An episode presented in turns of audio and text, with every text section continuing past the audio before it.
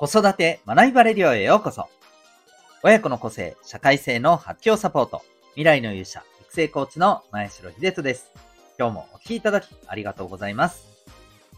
親と子供のコーチングを通して、お子さんが失敗から学ぶマインド、息を吸うようにチャレンジする行動力を身につける。そんな子育てのサポートをしております。この放送では、共働き、子育て世代の皆さんに向けて、子育ての軸、子供との関係や自身の望むキャリアに向けた自分なりの答えを見つけるヒントを毎日お送りしております。今日は第837回になります。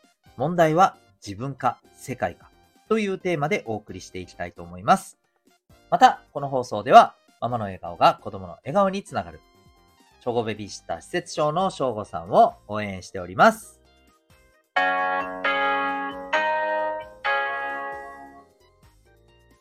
それでは今日のテーマでいきたいと思います。今日のテーマで、今日のテーマにですね。はい、失礼しました。今日はですね、人生いろいろあります。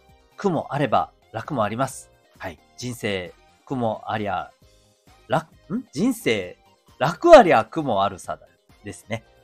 ですよね。当たってますよね。はい。いや、それはどうでもいいんですよ。はい。そういう歌のフレーズがあるよっていうだけの話なんですけど、えー、まあ、これ子供も大人もね、うまくいく時もあれば、うまくいかない時だってあります。そんな中で、はい。どう捉えるか。うまくいかない時にですよ。どう捉えるか。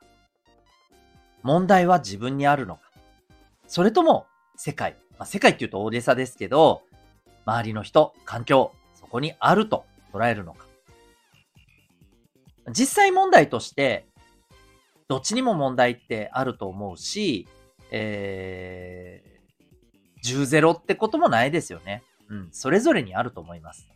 ただ、問題なのは、何かと世界のせいにする。周りの環境や人のせいにする。こういう捉え方が、まあ、ある意味、その人のもう癖というか、うん、常になってしまう。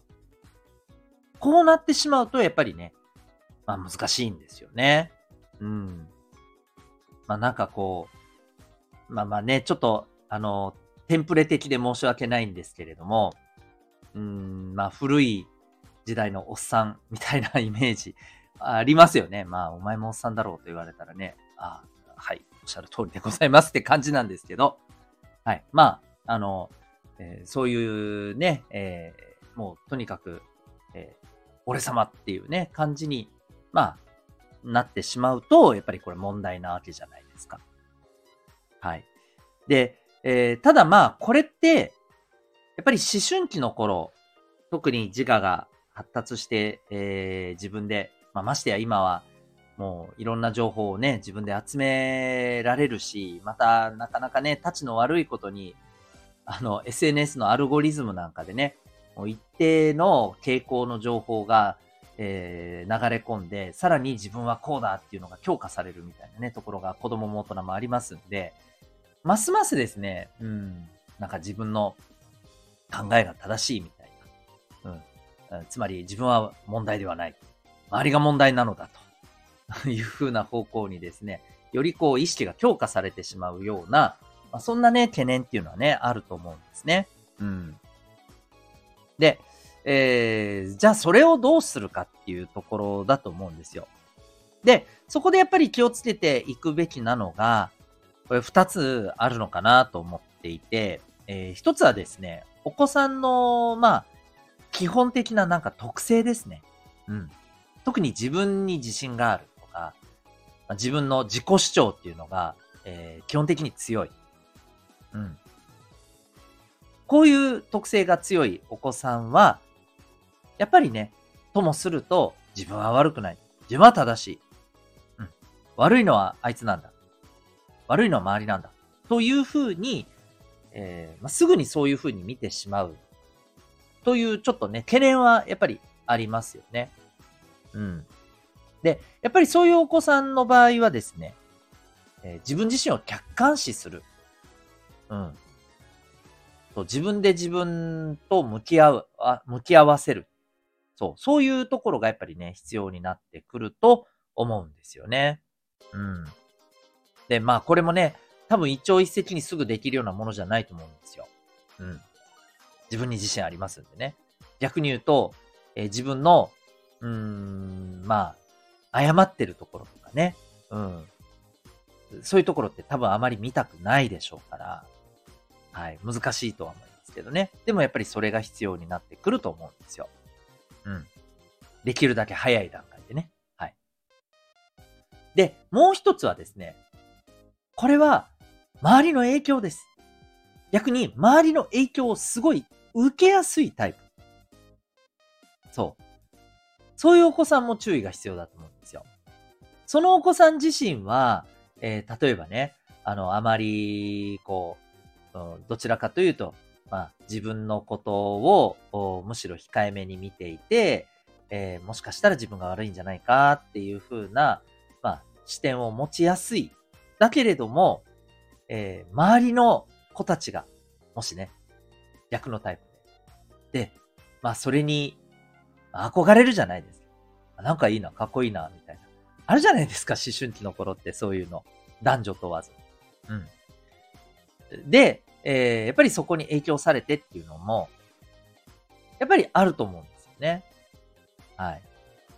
だからこそ、ここもやっぱり注意しないといけない部分かなと思います。あとは、やっぱりね、あの、インフルエンサーさんの影響っていうのもあると思うんですよ。うん。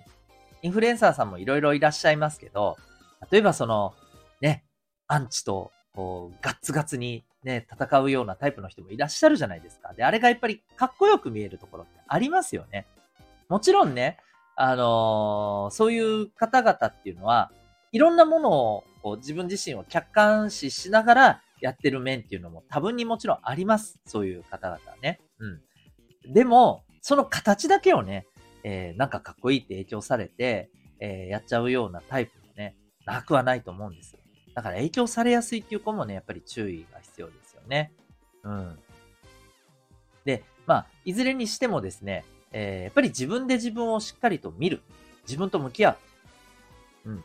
客観的な目線から、えー、自分のあり方っていうところに、やっぱり気づいていく。その視点ってすごく重要なんですね。まあ、いわゆるあの、メタ認知力とかね、メタ視点とかね、えー、言ったりしますけども、ここはね、本当に大事だと思います。はい。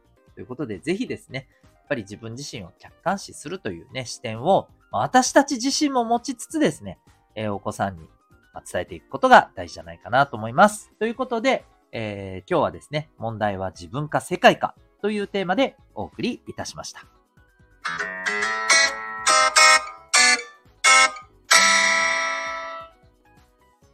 ここでお知らせでございます。自分自身とお子さんをお子さんを お子さんがだな、えー、自分自身と向き合える。まあ、そういう風になっていけるとですね、これ本当にね、あの、精神的に大きくね、えー、成長していく、本当にね、きっかけになるんですけど、まあ、これがね、なかなか簡単には、えー、いかなかったりするものです。で、これはもう、あのー、いろんな理由がありますけど、一つにはですね、えー、お家で、まあ、それをやろうとしてもですね、まあ、それまでのコミュニケーションと関係性っていうものがやっぱりありますから、なかなかね、難しかったりするっていうのもね、あるんですよね。まあ、そんなわけで、ぜひ第三者のね、これはサポートっていうところが大きな力に、ね、なると思います。えー、そんな、まあ、サポートプログラムがですね、B カラフルの親子コーチングプログラム、セルフアクションコースです。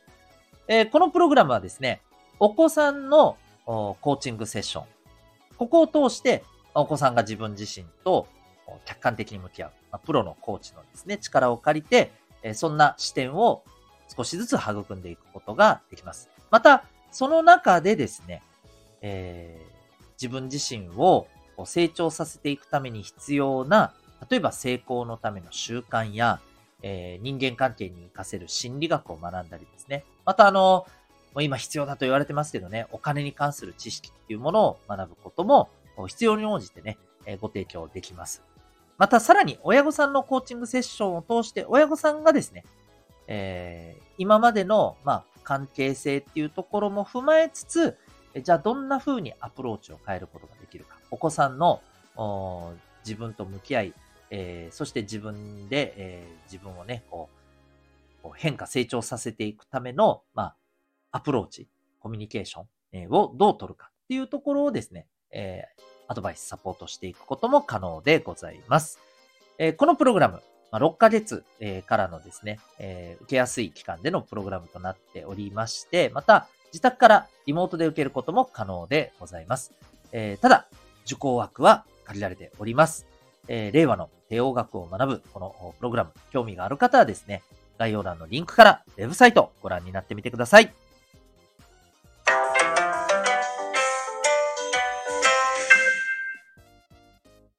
エンディングトークでございます。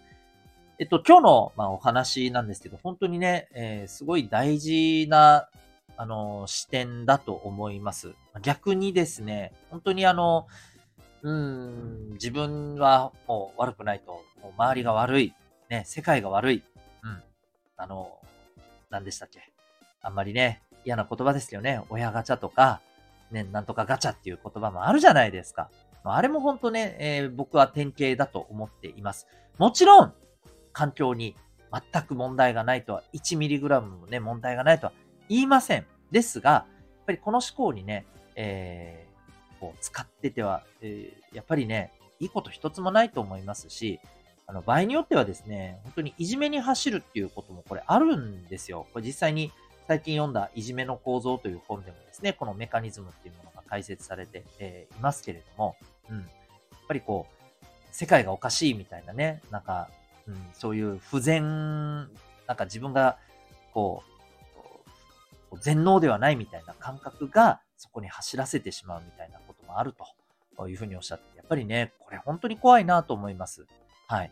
えー、ぜひですね、えー、今日のお話の内容ってすごく重要だと思いますので、あの、ぜひ、まあ、アプローチなどね、環境づくりなど考えていきましょう。ということで、えー、最後までお聴きいただきありがとうございました。また次回の放送でお会いいたしましょう。学びようき一日を